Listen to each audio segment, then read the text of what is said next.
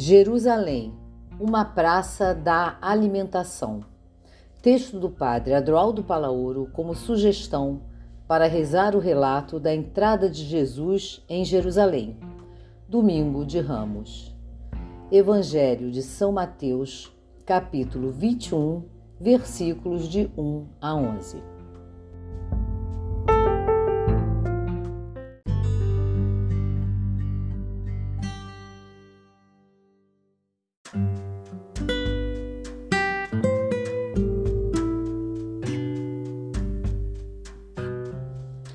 Quando Jesus entrou em Jerusalém, a cidade inteira se agitou e diziam: Quem é este homem? Jesus participava do sonho de todo o povo de Israel, que via em Jerusalém a cidade da promessa de paz e plenitude futura, lugar da acolhida, ambiente fecundo, onde ninguém passaria fome, pois todos teriam o direito de participar da grande mesa do pão.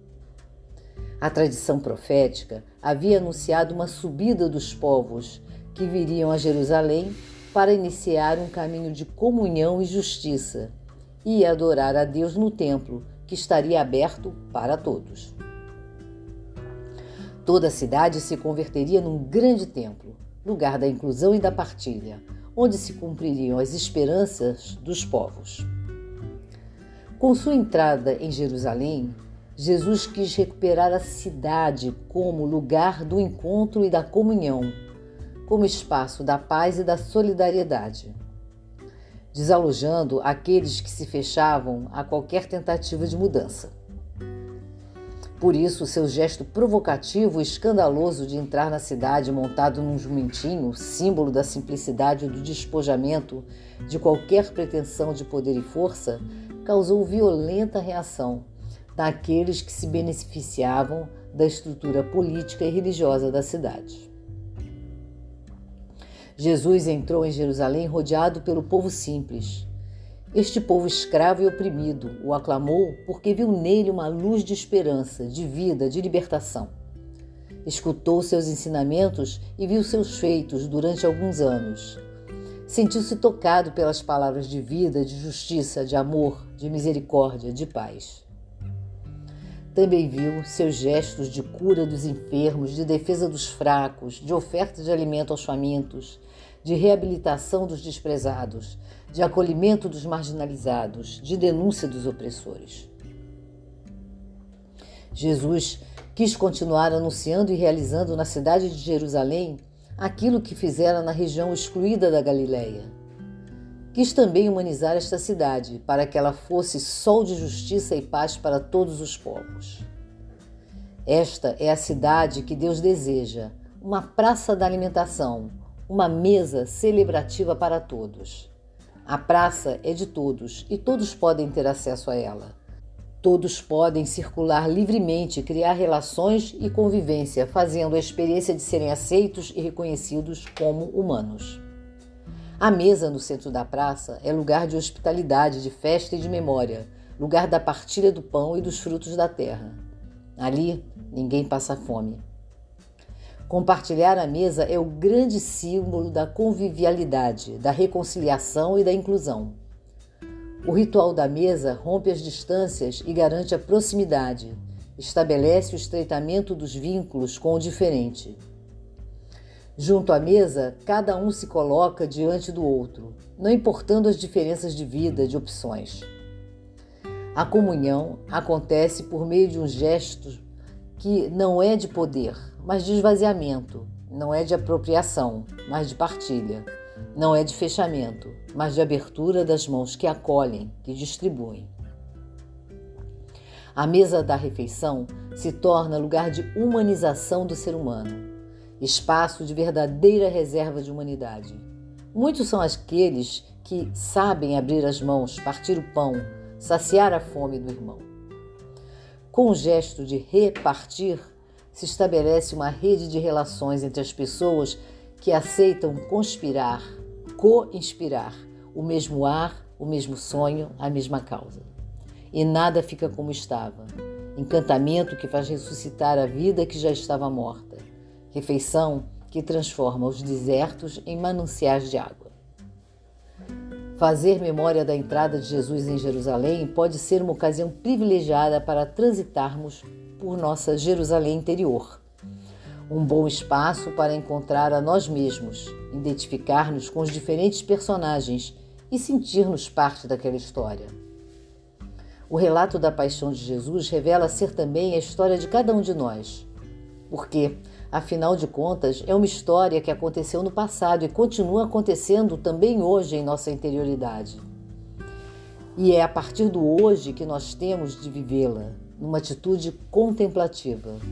E é a partir de nós, e não a partir daqueles personagens de então, que teremos que assumi-la.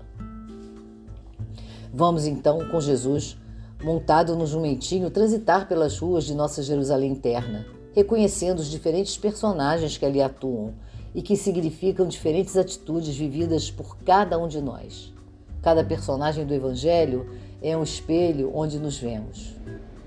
Jerusalém não é só uma cidade geográfica situada na Palestina. Domingo de Ramos nos motiva a fazer o percurso em direção à nossa Jerusalém interior.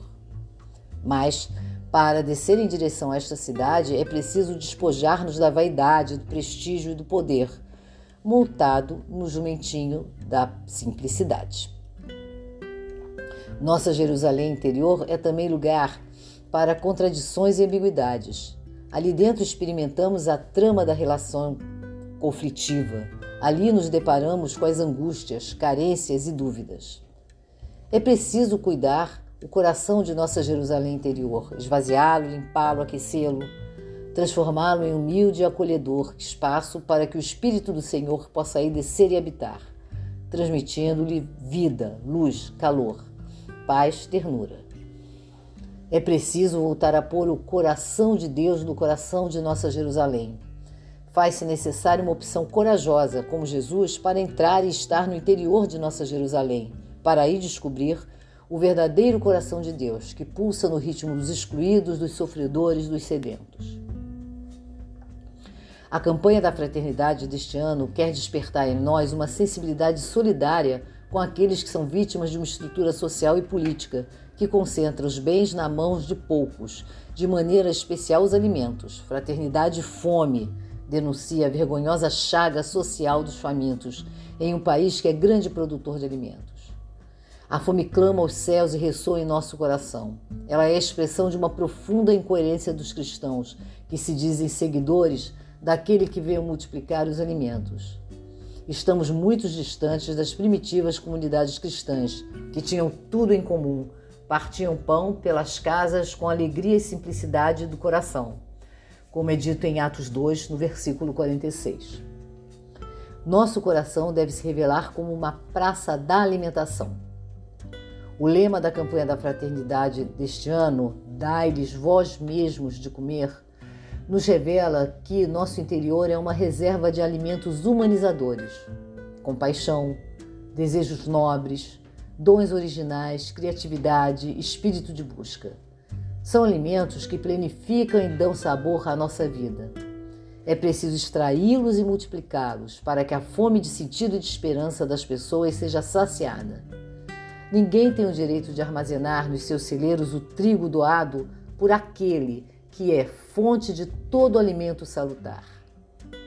Afinal, alimento guardado é alimento que apodrece. Vida partilhada é vida abundante. Dai-lhes vós mesmos de comer. Este apelo nos inquieta, ativa a nossa sensibilidade e nos faz ampliar a visão em direção à grande multidão dos famintos presentes em nossas cidades. Famintos de alimento, de proximidade, de justiça, de comunhão, de afeto. Para Jesus, uma humanidade constituída por nações, cidades, instituições ou pessoas comprometidas em alimentar os famintos, vestir os desnudos, acolher os imigrantes, atender os enfermos e visitar os presos é o melhor reflexo do coração de Deus e a melhor concretização do seu reino. Esta é a utopia do reino. Tudo está reconciliado. O cosmos com a natureza verde e em paz, os produtos do trabalho humano, da generosidade do mar e da terra, e as pessoas numa relação harmoniosa entre elas e com Deus, sem exclusões, competições nem privilégios. Isto é possível porque todos se deixam afetar pelo dom do mesmo reino que cresce já no coração de todos.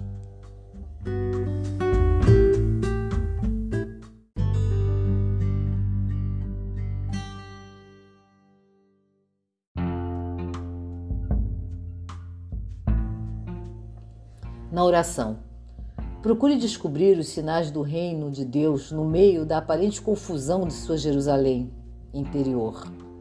Lugar de partilha, espaço aberto e acolhedor? Como recriar no coração da cidade interior o ícone da Nova Jerusalém? A cidade cheia de humanidade e comunhão, o lugar de justiça e de fraternidade. Você já parou para pensar na abundância de recursos e nutrientes em seu coração e que poderia compartilhar com os outros? Em seus celeiros interiores, a abundância de alimentos que humanizam. Diga-me como você habita sua cidade interior e eu lhe direi como é a sua presença no seu espaço urbano.